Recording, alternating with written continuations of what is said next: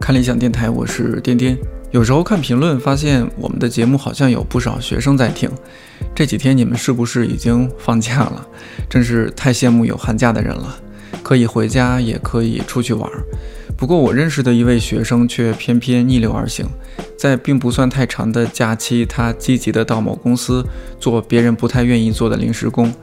你要是常听我们节目，可能会知道他，我们叫他阿令。是一位梳着脏辫儿，现在在美国留学的小哥。刚刚提到的某公司，当然也就是看理想。阿令和看理想的缘分非常的神奇，而他本人也特别的好玩儿，因为他是在圣诞节假期回国，过几天假期结束就要回学校，下次见面可能就是六七月份了。趁着我们公司刚刚搬家，我们俩就在一间小办公室喝着茶，聊完了这期节目。春节越来越近了。接下来的几期节目，我找了一些我们的老朋友，还有新认识的朋友一起来聊天，就当是为春节预热。也希望你在感觉无聊的时候，有一些好玩的人、好听的故事陪着你。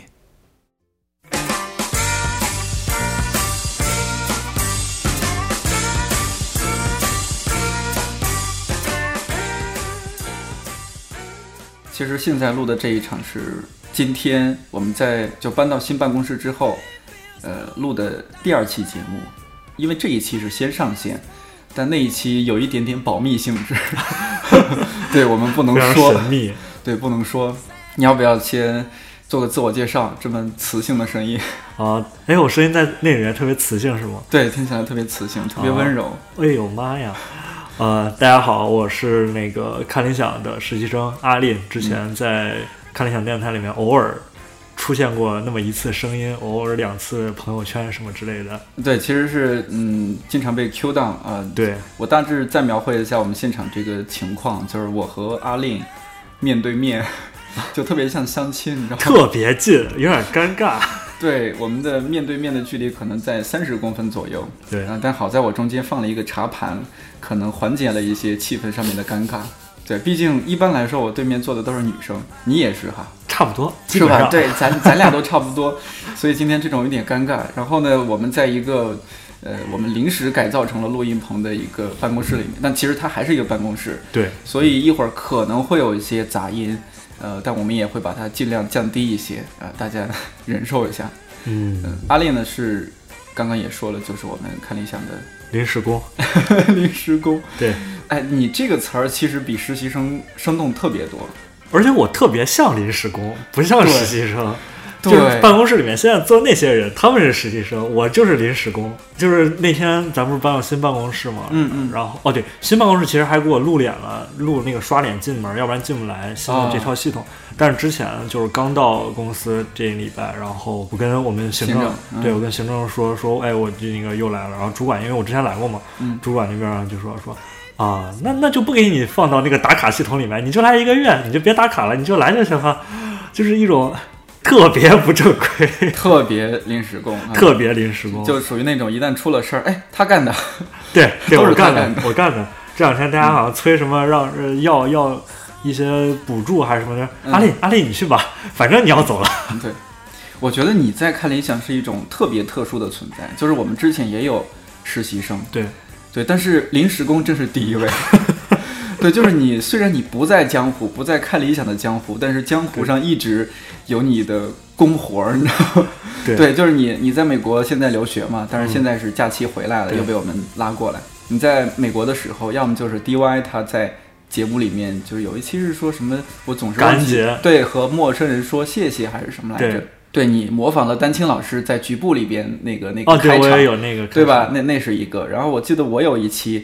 风味人间》，就关关于食物那一期，嗯嗯嗯因为那时候正在热播，我就写稿子的时候突然想到你，嗯，啊，我就把你写进去。我说，哎呀，远在美国的阿丽如果看到这个片子，肯定会勾起思乡之苦。对对，对，就是你会不会在美国时不时的忽然觉得打了个喷嚏？哎呀，谁又在 Q 我？一定是看理想的这帮人。嗯，我们在办公室也呃经常就会说，哎呀，这个活儿谁做合适呢？哎，要不放一放吧，等阿令回来。我觉得是因为我走的时候，我嗯把那个鲍勃玛丽的那个阅历照片儿贴在了墙 上，所以就特别贴在像我的正对面，我每天看着他就像看着你一样，因为你们俩都有脏辫儿，你知道吗？ 对咱们往回倒一倒倒一倒，倒一下，咱们是二零一八年三月份，见面。好神奇啊！哎，差不多快一年了，现在是一月份，对，然后马上再过两个月再，过两个月，因因因为你二十一号就要又要回学校去对对对对对，要走了嘛，所以这一期也是，呃，就想到了说，哎呀，希望阿令在美国孤独徘徊，甚至在被窝里偷哭的时候呢，听听这期节目，觉得哎，我可太孤独了。 你天哪可太孤。一会儿一会儿咱们讲讲你孤独的事儿，我先加个水。好，你可太孤独。哎，我其实在美国听的最多的节目就是看理想电台，是吗？就是我八分不一定每期 都听，但我看理想电台一定每期都听，就是特别熟。这这对边就谁说话我都知道是谁的，我可能是跟普通的听众还不一又样。你感受又不一样。对我感受不一样，我就知道，我就我我脑子里面就能回想出来他们自己在说这些话的时候大概是什么样子，因为都认识，嗯都所以认就识就感觉嗯就很奇妙。对，尤其你过来的时候，好像没有给你安排一个固定的部门，说你哪个部是吗？对，是吧？对，当然你后来慢慢本身你也艺术这一块儿，嗯可能就是和我们设计部、小兰呀、小抓呀、对糖醋排骨啊这些人会天然的，你们会有一些相同相近的对频率，对，他们活儿是吧多了会也会帮我，呃，就也会叫我帮他也们也做会，对，也会叫 临时工作。 对，叫临时工作。呃所以有一期不是还采访小兰和小抓，我那期听了超多遍，我超级喜欢那一期。对，因为就是生活中，其实小兰跟小抓设计部的同事，嗯在当时是比较熟的。当然还有视频部，但是视频部采访东哥好像比较少。嗯东哥也就是，呃，也都很其怎实么也说不少，但是东哥每次说的话不多。对，东哥每次说的话比较少，嗯然后你就会觉得，哎，不过确实也是东哥，对东哥是这也是样东。哥，嗯对沉稳的东哥。对，那小兰和小抓就很有意思，就嗯平常我们也会聊天，就会觉得，哎呀，自己认识人，上电视了， 上电台了，上电台了。上电台了。就你来了看理想之后， 是不是也看不见理想？没有，我我之前，嗯我，因为我做了来，些什么事儿？来这儿之后，嗯、我来看理想之后，嗯，主要是三大类的，四大类吧。有小哎有有，啊哎你呦，看我这部门多的，这临时工这魔爪伸得够长那的。你看。呃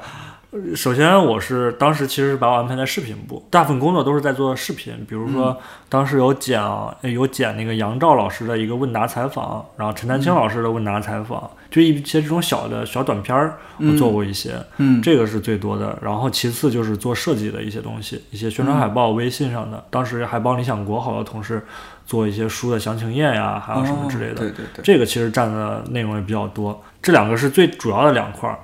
剩余的一个是整理白先勇老师的个人资料，大家可以尝试一下去百度新闻里面搜索白先勇老师，嗯，你可以看大概出来有多少页。对，就知道说一个做文艺复兴的人，他的这个文学文艺的路子是多么的宽广。我的妈呀！我哦对，我还干过一个跟白先勇老师相关的工作，就是嗯，去北大那边，对，去北大嗯那边，然后后来不是有那个呃青春版《牡丹亭》嘛？嗯嗯，我一个工作就是把青春版《牡丹亭》加上了字幕。哦，我觉得我可能比同龄九零后百分之九十人以上都熟悉青春版《牡丹亭》了，每一句至少听了五遍以上，因为你要不停的听，你要调那个字幕位置嘛。哦，妈呀，那我就听是了不下五遍，那个字，它就那些词，其实其词已经是是给已出来经有了是但吧是你需要一句一句把它对上去对加上上去时间轴什么的，就之前的碟片是没有的字幕是专门是那一场啊，就那那一场活啊，就动那一场，对哦对对对对对，那一场演出的字幕是我加的，所以白老师那个活动是，他属于是一个不着急，但是你没事儿你就可以做这个活儿。嗯完了，另外我说四个嘛，三个了，还有最后一个需要是一些搬 东西、扛器材、现场递话筒，咱俩有一次还去搬白老师的那些资料，对，是吧？我记去得，去去哪个站？西站还是哪个站？对对，就去一个动车站，就他们对从啊对苏州还是哪边过来，就北大的朋友对他们报过来，然后转转给我们好几箱，两三箱吧，两三三箱对，两三三箱啊还是两箱？对，哎我咱俩们一直交替着搬了回来。哎呀，可太惨了。来来喝一杯吧。哎呦，真是的，这事儿都过去这么久了呀。嗯，嗯 所以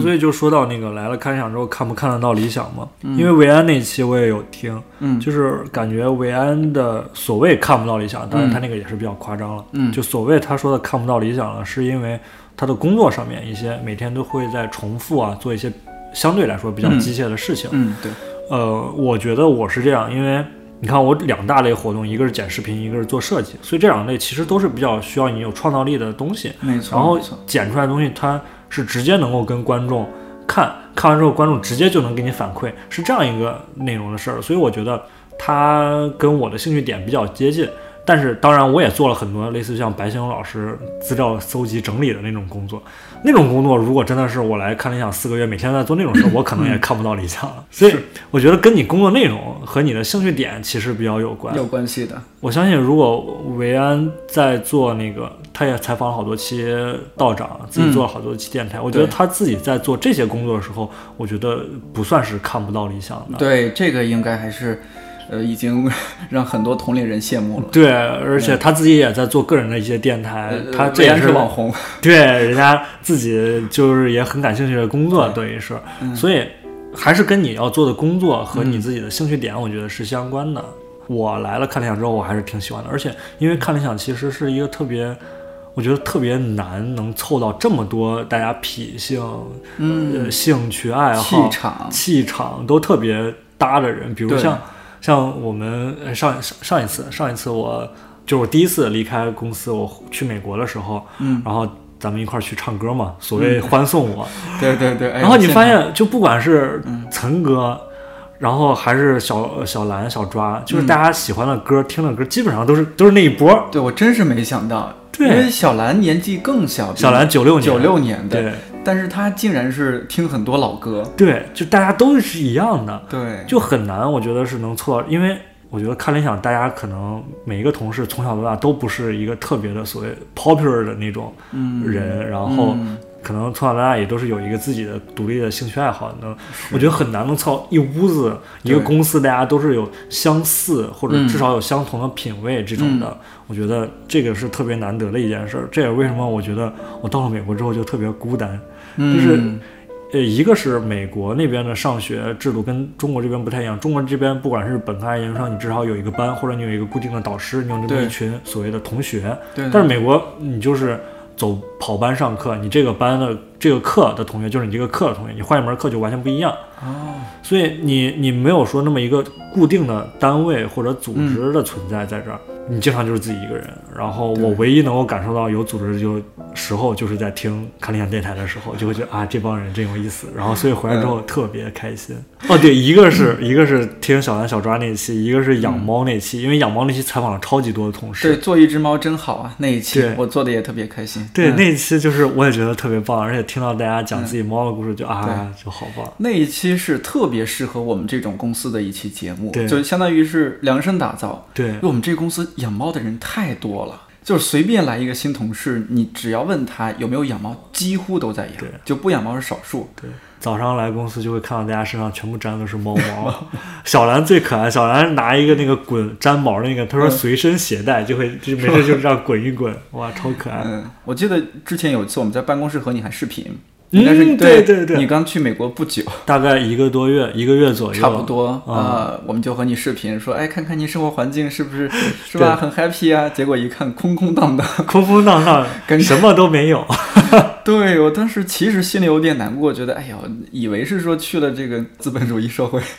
因为因为其实在那边上学还是挺事儿挺多的，因为你要做很多的东西。然后像我其实还好了，因为我学艺术嘛，所以好多东西其实是你上手做的，你比如画画、做一些模型、做一些什么之类的东西。但是更多的大部分的留学生，他们可能都是在做一些阅读、写作，类似这样的东西很多。然后你又在用你的第二语言再这样弄，它其实要花费比美国本土学生你要多大概两至少两到三倍的时间来做这些工作，它其实特别耗时间的。所以我觉得，除非在那边儿，嗯，就是能遇到很好的朋友，所以我觉得嗯大部分留学生其实都还是比较孤独的啊。我我只是说了我个人看法啊，广大留学生们这个各抒己见，有玩的很开的、啊对，，也有玩的很开的，对，但我们阿令去那儿主要是学习，嗯，还行吧，还行吧。哎，会不会你你？比如说，在看理想这段工作经历，对你之后去美国留学也多少有有一些影响。比如说，我记得之前你有去陈丹青老师的工作室去、去帮忙嘛，嗯，那那段事情讲讲，特别想听一下。哦，对，是当时有一次去，其实我去了陈丹青老师工作室去了两次，哦，去两次，对， 我都没去过。糖醋排骨我们嗯设计部主管才只去过一次，哦，对呀、啊，你对哎呦，你太我幸去福过了两。次，一次是帮着帮忙签书，然后那次就是搬东西，啊，哎，借哪本书？是陌生的经验吗？有陌生的经验。当时好像是因为正好赶上签签名售书的那个活双十动，一不是双十一，不是是一个读书日的活动。哦，四二三，想起对来对了，对，是那个活动，所以拿了好多本书让陈老师去签名，然后我去帮帮着搬书。对，毕竟我们公司男劳动力不多。对，完了就是最后结果是所有书都签完了，大概好几百本儿，然后所有人在那儿打包啊、收拾，然后陈老师也签累了，坐那儿吸着烟，然后也没有人跟他说话。我就觉得，哎，陈老师自己一个人坐着那么尴尬，嗯，也不尴尬，就是这么落寞。我过去找他聊两句吧。我就是我觉得公司就会经常有这种状态，就是一个大咖坐在那儿，没有人理他。 然后我就说，哎，那我过去跟他聊聊天，我就说，我说我那个也是学艺术的，我马上要出国了，去哪哪哪儿上学，怎么怎么样，嗯聊了两句。我说那个今天比较突然，等我下次来了，因为我出过的作品集嘛，我就说我下次来我送您一本我的作品集。然后嗯没想到真的过了大概一两个月，然后就又去是要做他一个局部的采访，答嗯读者问，答观众问。然后我就那次提前我就准备好我的作品集，哎，啊，又是心机 boy， 耶、然后又是一个整个节目做完，大家都在收拾东西的时候没事儿干，然后没有人理陈老师，我就拿着你这帮冷漠的人， 我就拿着作品集柜，我说陈老师上次来说给您作品集，我说送给您，您有空的时候可以看看，回头有嗯一些意见、或者陈老师就特别爽快说没事儿，我现在就看，然后就开始是吗嗯对，他就直接拿着作品就一页一页翻，然后一页一页点评，这样大概说啊。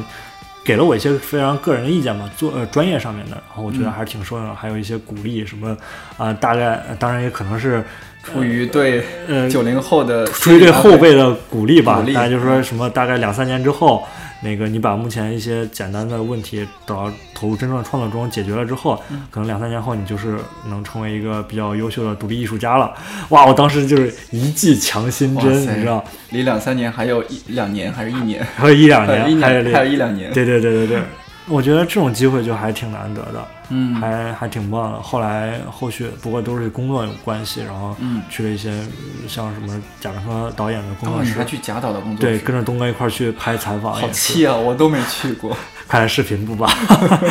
对，嗯呃，就就经常会有这样一些机机会吧，，嗯我觉得还还挺棒的。嗯。但我觉得就是你的独特之处在于说，当然有可能说同事他有自己的工作要忙，也有可能说我们这帮同事确实见的大咖比较多，对，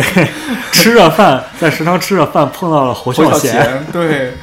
这个确实是前段时间侯导来来公司，在我们小特别小的小 COCO 食堂里面吃对饭，大家对进去进去了一看，哦侯导啊，就可能愣一下，继续打饭，淡淡定的端端到自己该去的位置，就没错很淡定，对可能都瞅都不瞅一眼。对。 可那碰到道长就更更更是什么都奶奶碰到道长招呼可能都不打，对，是我好像我觉得男同事应该比较有感，就是体嗯会，就是、我有时候经常上厕所就会碰到道长，对我也是，哎，我们公司经常流传着这种，就是说，嗯，大咖缘，谁有大咖缘，谁没有大咖缘。嗯，有几个人是有大咖缘的，比如说我，啊 是吗？我不知道为什么，经常在就只要是有作者来，我就会在厕所碰到他，除非她是女作者 啊。啊，那那倒是，对对对对，就特别神奇。有一次我在那儿上厕所，然后突然悠悠的从后边的门推门出来，出来一个人去洗手，一看丹青老师，我说哦， 对，我说天哪，我说，哎呦，丹青老师心里想，哦，你也上厕所， 你还亲自上厕所， 对对对，亲自上厕所对，这个 当时有点惊到了，嗯嗯主要是帅气，丹青老师太帅了，对，真的是，黑色的裤子，白色的一丝不苟的衬衫，对那样的很很独特的眼镜，对，对，那那种风范往那儿就洗手都觉得非常的优雅，我觉得陈老师而且特别的真诚，就是嗯第一次我们一块儿好多人去陈丹青老师工作嗯室嘛，完了他就挨个跟我们握手，很就是吗就是很认真的看着你的眼睛，然后跟你握手，而且很用力，他不是很多人那种敷衍的，稍微伸手握一下嗯对就完了对他很用力的在在握，然后就是你能特别感受到他的那种真诚的感觉，我觉得这也是很难得的一点吧。嗯嗯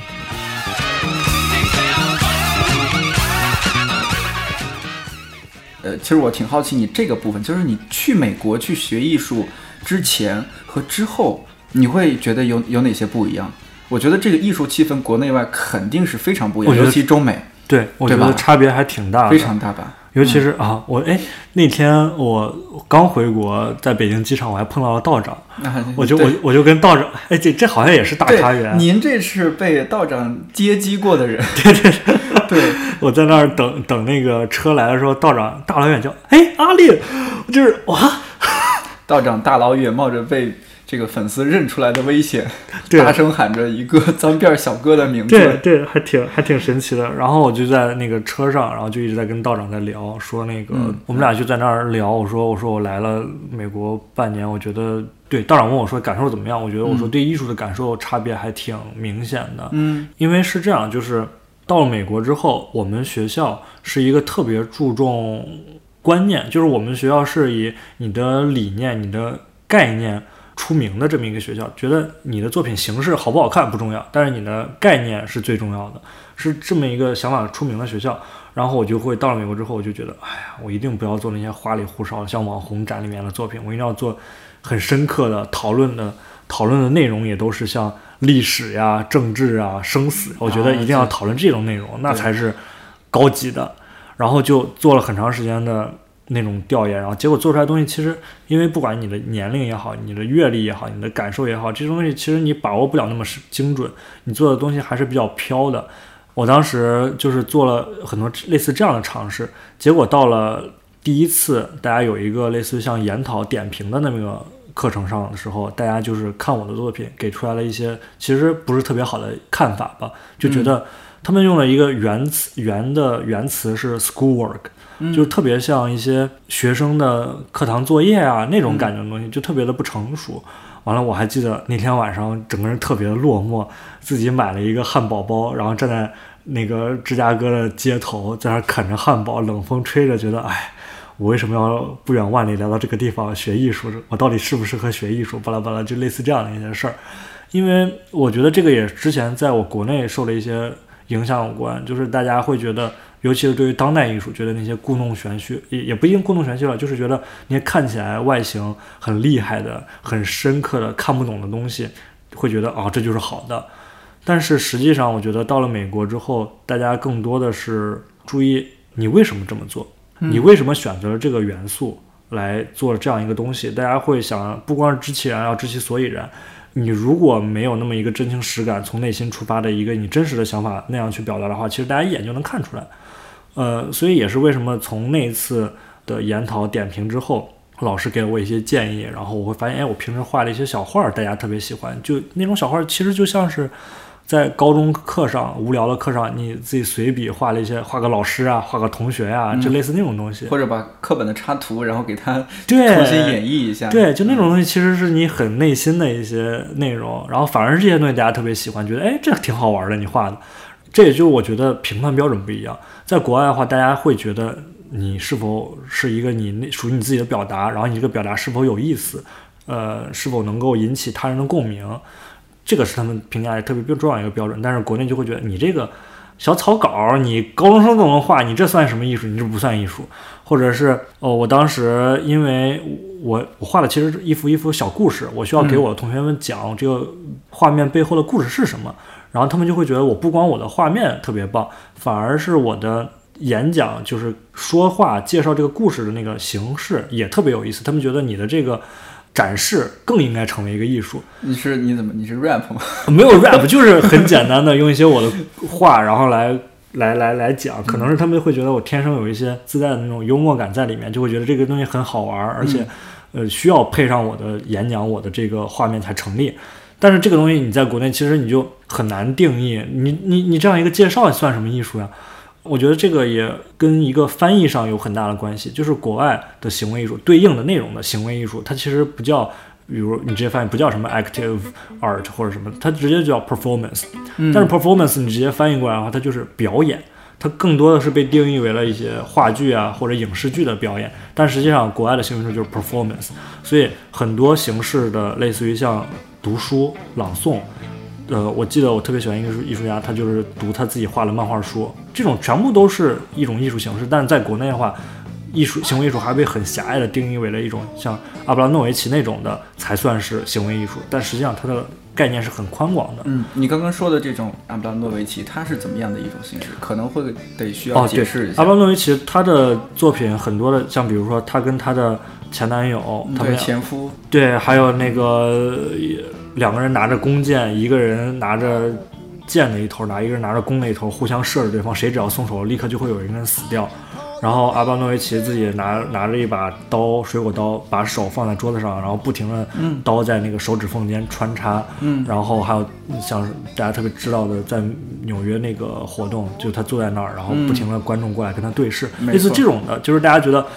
有一点儿所谓的故弄玄虚，然后又看不懂你在做什么，又觉得哎这个东西好像有点儿玄了乎的，然后觉得这种东西是行为艺术，但实际上行为艺术它是很宽广的，它只要是利利用你的呃声音、你的行为、肢体动作，然后来表达做的一些东西，这些其实都可以作为一种行所谓的行为艺术。也就是英语里面说 performance，我觉得这个是一个翻译上或者大家的概念理解上的一个差别。而且国内好像没有专业就专门教行为艺术，大家觉得你做这个事儿，大家甚至我觉得国内对于行为艺术是带有一点讥讽的感觉，在说啊，这行为艺术吧，或者什么之类的对。，感觉这个人在现，对，是吧？对，嗯但是在国外，其实我你像我们学校就有专门的行为艺术这个系，就有专门的课程教你，它是其实是有一套自己的理论的。我觉得这个也是一个比较大的差别。另外，我觉得一个特别重要的影响是，或者根源上的原因在于，西方的艺术它从后印象派开始，然后包括从达达主义，从杜尚那边开始，它是连续它不断的，他从杜尚完了之后，完了又是一些未来派，然后一些立体主义，然后又到了后来的许多极简艺术，完了新先锋的那些艺术，就是它慢慢慢慢慢慢，它是一步一步发展的，所以发展到目前这个状态，就是它是有有有史可见的。它能够一步一步推导出来说为什么现在这样，所以大家看到现在这个形势的话能够理解。但是中国不一样，中国其实因为之前一直国情的原因嘛，对其对实到八九十年代，我们八五嗯突然蜂拥而至，突然对、嗯你就直八九十年代进来的东西，它直接就是国外八九十年代的东西，嗯，它缺少了从二十世纪初到八十年代中间的这大概七八十年的过程，它它丧失掉，它直接就来的是个结果。对，还所以没有走路就直接飞起来了。对，所以我觉得国内对于这个理解中间是是是断层的，你很难像国外的观众一样慢慢慢慢慢慢这样理解过来。嗯、这也就是为什么我到美国之后看了一个展，特别吸引我的，就是是一个波普艺术家，然后他画的画就特别离奇古怪的那种，我就觉得哇，这个东西太有意思了。但是这个东西可能在国内就是你会觉得啊，这可能二十多岁小青年画的。完了，我一查作者，他其实都已经八十多岁了，就是你在国内很难想象一个八十多岁的老爷爷在画那些波普艺术的怪了吧唧的那些东西。我觉得这个就是一个发展上的一个差别但吧。国外会很多，有些人可能就是岁数越大，他的创造力甚至是越来越创造力越来越旺盛。嗯，对，而且那个年代就是他们经历了那个年代，嗯你比如六七十年代美国的波普艺术最流行的时候，我们这边儿还在经历着嗯一些对一些国内事的事情，嗯，所以就你很难去就是对比想象。其实这个也就是我这学期最后的艺术史的一篇论文，就是对比嗯为什么六十年代波普艺术在美国可以那样发行，同时期中国在怎么怎么样，类似这样的。嗯，我就觉得，嗯，出去是看一看这些东西，了解一些艺术史的东西，我觉得还是挺好玩的。而且，而且看理想电台不是看理想电台，就是看理想的节目，王瑞云老师那瑞云个老师的那个那个西方艺术史，哇，真是帮了大忙。在嗯最后的那个、实践作品里的时间西艺方术艺术史，对，艺术里面史有介绍到杜尚，有介绍到谁的，我有把关于杜尚那部分写到了我期末考试里面，就是老师就小让便你。池那些，对，嗯就那些东西，就会老师就让你写选自己一些东西，选了一些艺术家，然后我就在就是把头一天，我其实考前突击，我就是在听王仁英老师那个课，我就会觉得哎，还还还挺有用的。对呀、而且王瑞云老师他讲课的时候，他那种语言节奏，就是他和丹青老师是同学嘛，校友，我记得嗯是，并且他们都是算是最早一波去美国的那帮人。嗯嗯，听他的课特别舒服， 对，声音好听，节奏特别的舒缓，觉得就是一个特别亲切的一个一个老师。感觉在给你做私教课，你知道吗？对，特别是棒吧？对，那种陪伴感，那种艺术的就娓娓道来的感觉特别好。嗯就是我是一个平时没有看太多艺术方面的一些东西，嗯我都能够很耐心的去听下去一期一期节目。没错，我觉得，嗯，我觉得还是，嗯，如果能够再丰富一些，比如我好像知道那个音频部那边现在在筹划特别当代的艺术史这一块儿，也要做课，呃也要做节目，我觉得应该推广一下，给广大的海外留学生，有些艺术专业的学生，我觉得特别、特别有帮助。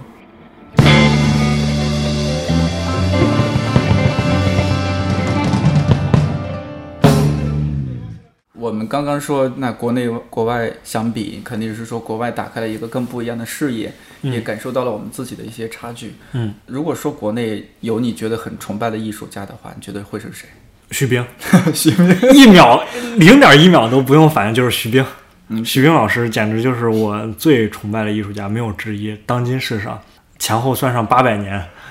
还是徐冰老就师。国内，对，呃，国全世界算上，全全世界吗？全世界都算上，我最喜欢还是徐冰老你师。最喜欢他哪件作品？哇，他的作品，他的猪那个，呃，啊，猪那个是比较早期了，对那个也很早挺好玩的吧？嗯我其实特别喜欢的是它的英文字书法，嗯就是他把呃汉字的拼音拆解成了符号，嗯，但实际上都是英文字母，然后这样东、这样一个东西，就是中国人也能看得懂，英外国人也能看得懂，但实际上他都不是完全的看得懂。呃，完了，还有他的那个那个那个具体的名字叫什么我忘了，但是它的形式是你从正面看是一幅一幅的啊中国、幅画，一幅画，但背是后是是垃圾对背后是各种人造物，啊，人造物各对各种垃圾、报纸啊，报什么纸、的树枝或者垃圾拼砌而成的。就是我会觉得他的很多作品里面呃留存着一种，你表面上看你会觉得这个作品我也看不是太懂，但是呢，我又大概能看懂那么一点儿，哎，我就能站到这儿静静的看着，我就能思考一些什么事儿。尤其是甚至你呃，如果能听到一些讲解或者你看过他的书，你会发现啊，他这个概念还挺好玩的。我觉得像我刚刚说的那个画儿的那一个作品，嗯，我特别给我一个印象是我看了他的书，他就是说中国东方的画儿，它是特别讲究写意的，嗯然后西方的画是特别讲究写实的那些油画肖像，但实际上东方这种写意的画，它能够用实物拼砌而成；然而西方的写实的画，它没有办法用实物拼凑而成。就是没错这样一个矛盾的关系，其实是挺好玩的。徐冰老师他的作品里面有很多这样的内容，我觉得就都是特别引发一些你的思考的在那儿的。嗯包括他的天书，他费了那么好几年的功夫，刻了那么一本一个字儿都不存在，全部是他自己编的书，而且又完全按照古本书的那种制式，然后做出来的。我觉得，就是他拉拉平了所有人的阶层，就是不管你是研究汉学汉汉呃古汉语的教授，还是你是目不识丁的市民，你所有人看到这份作品，你是一样的，因为你所有人都看不懂。对，都是平等的，，对，然后另外一本相对应的地书也是理想国有出版的，嗯就是它里面没有一个字儿，从头到尾全部都是一些符现代生活的符号。你只要对现代生活有一定个人的经验，无论还还是像我说，无论你是教授还是你是普通市民，你看到内容也都是一样的，你不会对这一本书或者这件作品它的内容产生什么样的分歧。我觉得它背后的这样一种观念是我特别喜欢的，嗯然后以及它的形式，就是既就是徐冰老师说过这样一句话，他说东西方艺术，尤其艺术教学的一个最大的差别就是，东方尤其是中国，从小教你画画就是为了应试，所以好多艺术生，包括像陈丹青老师经常说，就是你一直画画画画画，一基本功超级好，你大学毕业了，你那个画那个什么什么达芬奇都没有你画的好，哎，但是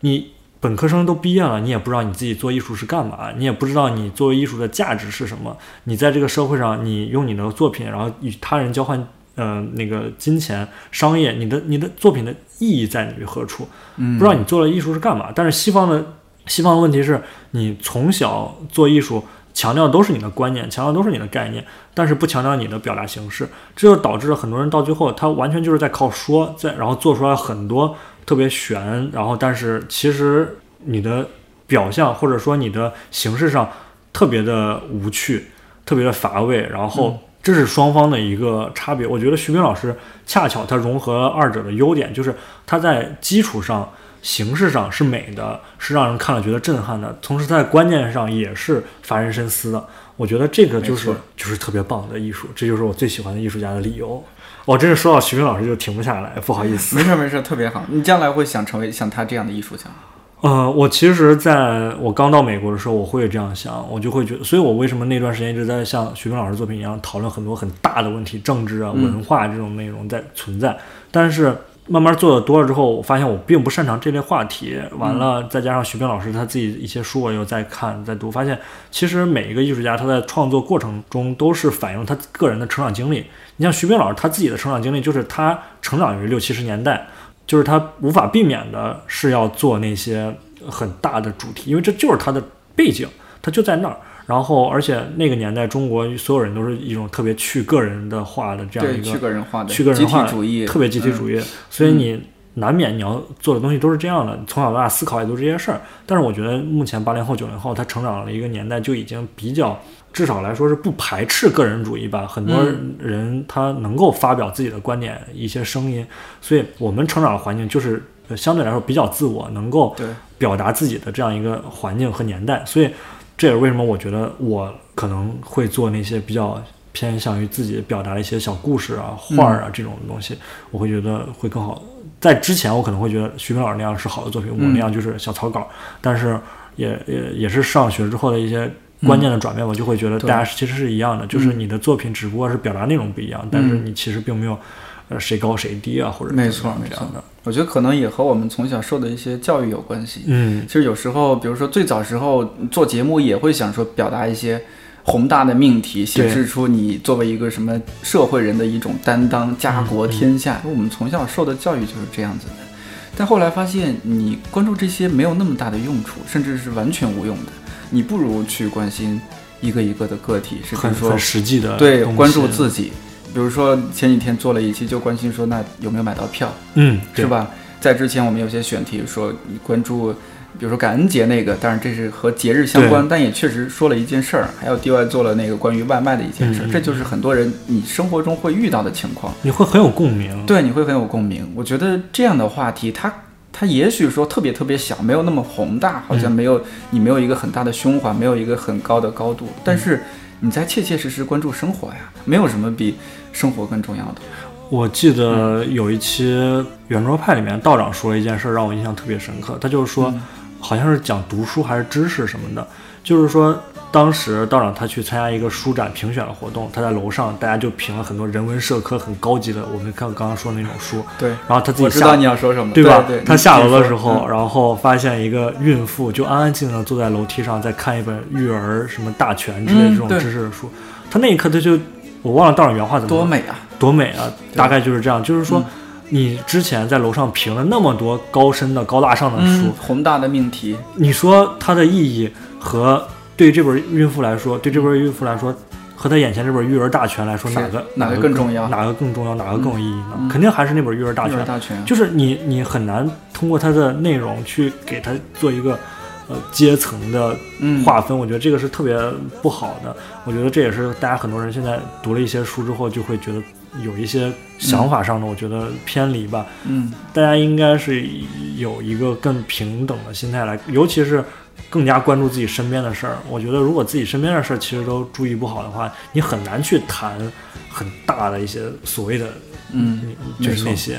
没错。之前有一个辩论的论题，就是说什么个人自扫门前雪。啊，对，以前会觉得这是一个贬义，就说你很自私。嗯，但是你如果能把每个人都能把门前的这这这些雪都扫掉，那整个马路它就是变成一个很干净，可以不会阻碍交通的一个马路对呀。对每现在我觉得就是很难的一点，就是现在每个人连自己都照顾不好。对，特别难。包括我们节目呃上线了之后，每一期都会多少有一些人会有一些关于未来迷茫、彷徨，不知道怎么去雕琢自己，或者说自己未来应该是怎么样子。嗯嗯，我这，你说为什么年轻人这么迷茫？我从我读高中那时候就是说，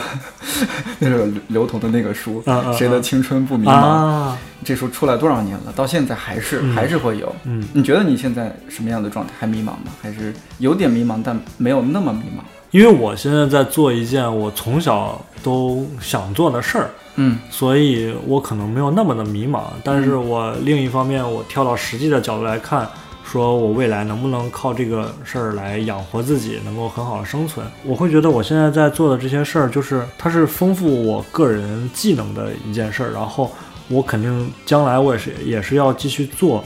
相关艺术的东西，但是我是不是一定要靠它，比如说靠卖画儿来生活，不一定，我有可能会做一些别的事儿，但是艺术这件事儿并不是说。我要把它当成一个职业，我要怎么做？而是它是我的兴趣，我有创作的动力，我嗯有这个创作的想法，我要去创作。至于那工作，我挣钱干嘛的？你像，其实学校也教了很多很实用的，嗯，也也不一定很实用，但是它是至少能多帮你少找有一些。对你比如铸铁， 我是要教铸铁装你怎么做那种大型雕塑，嗯或者是一些木偶动画，嗯就是很多这种东西，你如果做得好的话，你其实完全是可以投入一些很实际的工作中来的。嗯嗯那我觉得在眼前这个状态，当然非回到非常个人的状况来说，就是我目前就要做的就是在学校的两年把所有能学的东西全部学好，然后回来之后至少能够来看理想做一个设计师，能够做一些别的东西，然后而且我学的很多东西也能够其实跟公司调性很符合。我那天还在跟嗯岑哥聊，说我说我这学期回去要学木偶动画，回来给给咱做什么什么什么东西，我觉得跟嗯咱调性挺像的。而且我觉得看理想特别棒一点就是它，它鼓励你用你自己个人擅长的一些风格做一些有意思的尝试，而且能没够错发出来让大家看。比如像最新的那个跨年那几天，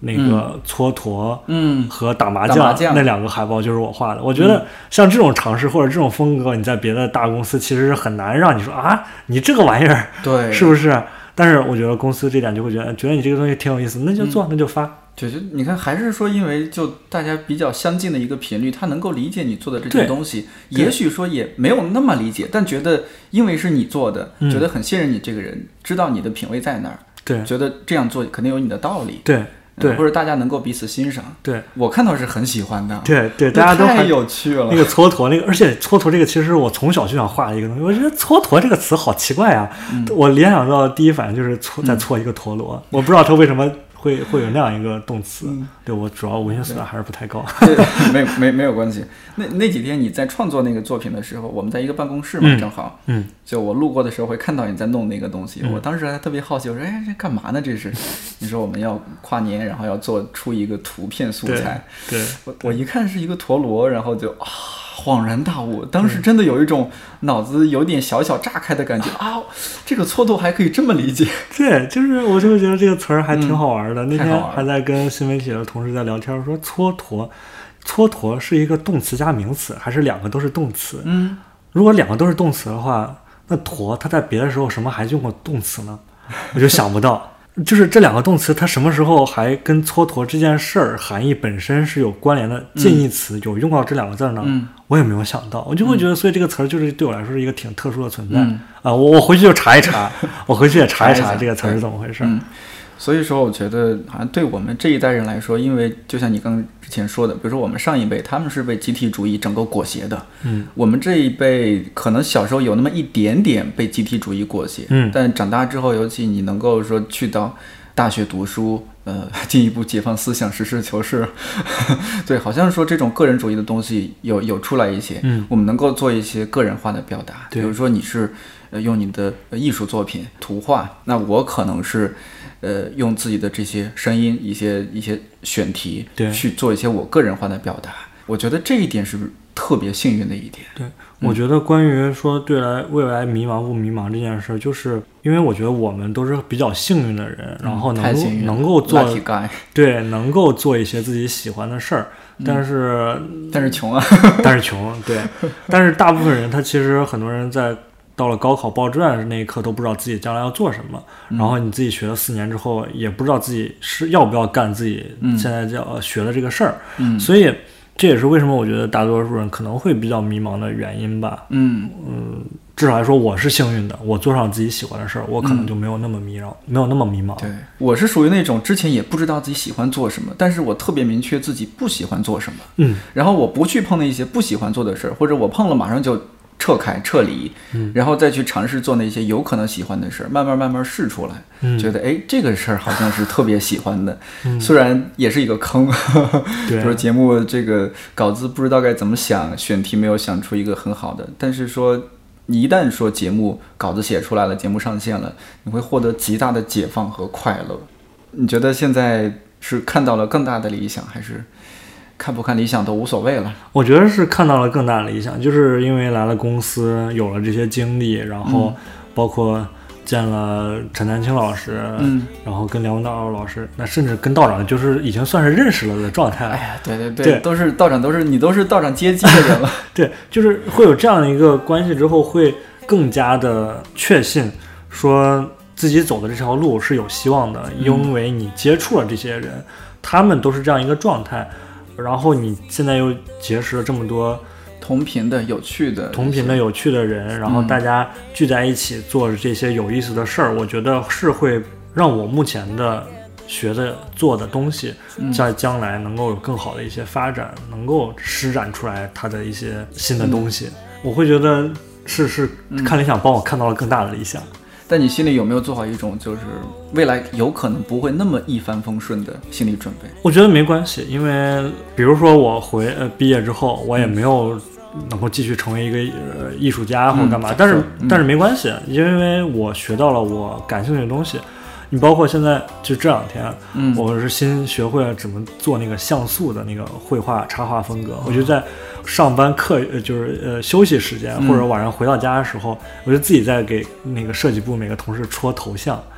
我就觉得这个东西特别好玩，儿，而且它跟我挣不挣钱没有关系，就是我在做一件我喜欢的事儿，开心，开心，嗯所以它一帆风顺不一帆风顺没关没关系，就是我在做一些我认为有价值的东西，但是它具体带不带给我价值或者。别的东西，那个那就再说。我实在不行，你从别的地方找找门路呗。但我看到成果了呀！我们最新的明治维新的一期节目，你就哦做了对对一个对像素的像素风像的素那个的 banner，开屏，嗯对开屏很、很好看啊， 对，很有趣，还让我挺好玩的。一秒钟想到了什么街头霸王啊，对那些对对游戏嗯对，就是看那些东西想到然后来做的，我就觉得，呃，哎问这好玩就行了。你说这人取悦自己，我觉得特别重要。就你找到一个东西取悦自己，当然说这个东西它不是让你去沉溺、让你堕落的，比如说是吧？你沉溺酒精当然不好，嗯对你沉溺黄赌毒当然不好，我觉得要看你沉溺的这个东西，或者你喜欢的这个东西，它是不是一个可循环的，或者说内在的这么一个东西。你比如说沉溺酒精或者嗯是别的那些东西，它是一个。呃，有点像一锤子买卖，你这次一下弄完，然后爽一下，好结束了。就和死神做交易的感觉。，对，但是你别的，你比如你喜欢阅读，或者你喜欢看书，或者你喜欢做一些别的东西吧，嗯你能够从自己做的这个东西中获得乐趣，然后想再继续做，然后而且你这个东西能跟他人分享，它是一个。